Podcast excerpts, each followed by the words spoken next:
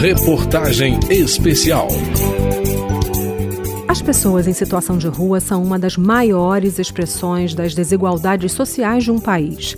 Sem moradia, ficam à margem de muitas políticas públicas. Para que direitos básicos cheguem até esses brasileiros, é preciso ouvir as necessidades de quem vive nessas condições. É o que eles reivindicam. Eu sou Vera Morgado e as políticas públicas para a população em situação de rua são o tema dessa reportagem especial. Vinha rindo e circulando, sobretudo o cobertor do teu olhar, varreu meus olhos e do teu olho joio. Eu sou brasileiro, né? Sem escolaridade, então eu trabalho em diversas, diversas coisas eu faço. Eu trabalho em construção civil, eu trabalho de pintor, eu também trabalho no, em rapel pendurado fora do prédio. Às vezes eu também gosto de trabalhar na roça. Aí esse último mês agora eu tô desempregado. Tem uma colheita de cebola, né? Que é só colheita assim da roça. Aí eu fui lá e colhi lá, lá em Água Fria, lá no Goiás. Sim. E aí eu voltei de novo agora para estudar aqui. Foi só para fazer uma colheita, lá coisa de um mês assim.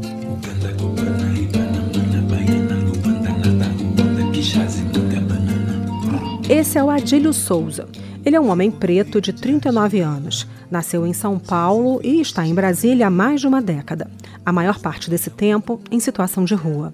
Adílio está completando o ensino médio numa escola do Plano Piloto que oferece educação para jovens e adultos em situação de vulnerabilidade. Quando a gente está na rua é, é o dilema. Tem dia que você dorme, tem dia que você come. Tem dia que é problema de tudo que é lado, não é fácil fica difícil de ficar cabeça sã.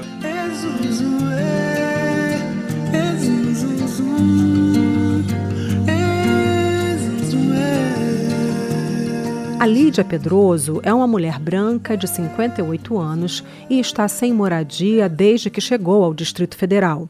Ela é de Joinville, Santa Catarina, e lá deixou a família há seis anos. É que eu vim embora do, do sul de Santa Catarina com meu companheiro e ele sumiu, tá aí na rua. E antes de você estar tá na rua, como é que era a sua vida? Ah, eu tinha casa, tinha trabalho, tinha tudo. Perdi minha casa lá para facção criminosa. Por isso que eu tô aqui hoje. E nem ele nem eu pode voltar para lá. Daí por isso que nós estamos aqui. E aqui foi difícil de conseguir emprego? É, é verdade, ainda mais para quem não tem casa assim, fixa e não dá um trabalho, não é bem difícil. Você tem filho? Tenho, tenho três filhos. E cadê? Tá tudo em Joinville. Uhum. Tenho nove netos. Tá tudo cuidado, já crescido.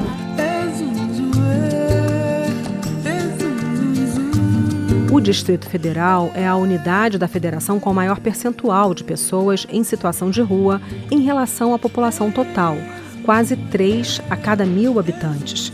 Estudos apontam que essa é uma população heterogênea, com histórias e origens tão diferentes quanto as do Adílio e da Lídia.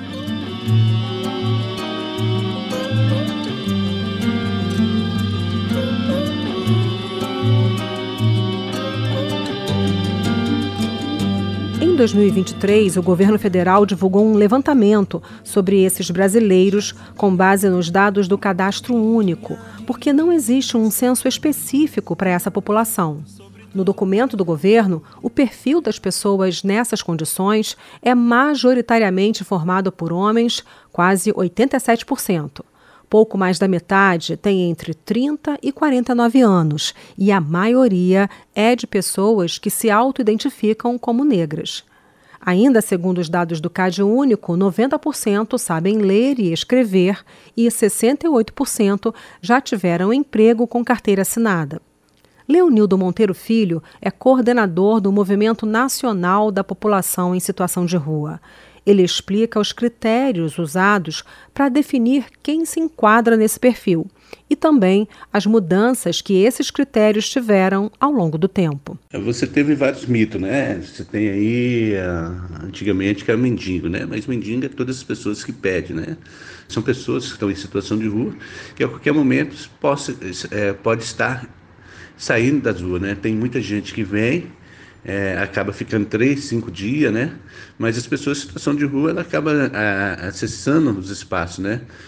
É, viaduto, e depois de três, três noites na rua, já caracteriza como pessoas em situação de rua, né? Leonildo aponta o fato evidente que pode ficar escondido debaixo da indiferença daqueles que passam ao lado de alguém que dorme nas calçadas. Estar na rua é uma violação de direitos humanos. Ele afirma que o Movimento Nacional da População em Situação de Rua luta para garantir lazer, cultura, saúde e outras necessidades básicas que são inacessíveis a essa população. O movimento tem focado também muito contra a violência contra a população em situação de rua e as mortes né, contra a população em situação de rua. Mas nós temos três bandeiras né, específicas, que é o censo, o acesso à moradia e a geração de renda e trabalho.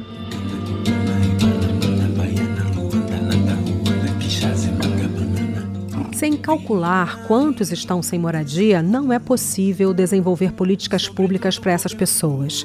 A Política Nacional para a População em Situação de Rua, que é um decreto do governo de 2009, recomenda a contagem oficial dessa parcela de brasileiros mas o IBGE não aderiu à recomendação. E assim, o Censo 2022 entrevistou aqueles brasileiros que têm domicílio, sem contabilizar a parcela da sociedade que cresce a olhos vistos, debaixo de marquises e andando pelas ruas.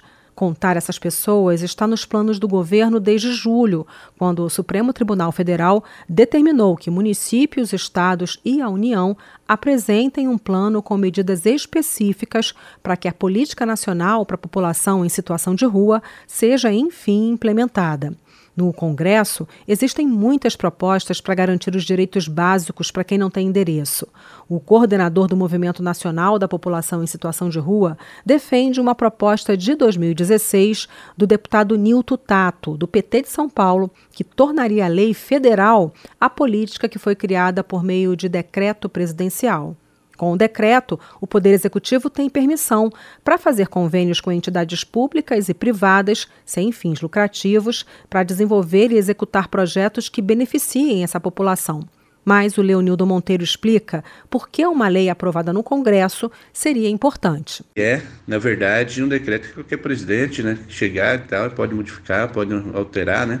E agora é, aprovando esse projeto de lei, né, vai nos garantir aí acesso à moradia, de fato, né, acesso ao, ao, ao trabalho, né, educação, saúde, etc. Né. Hoje a gente não tem uma política, né, não tem uma lei nacional, né, a gente não tem um orçamento para a população em situação de rua, né, é, são políticas paliativas que estão tá em vários ministérios, né.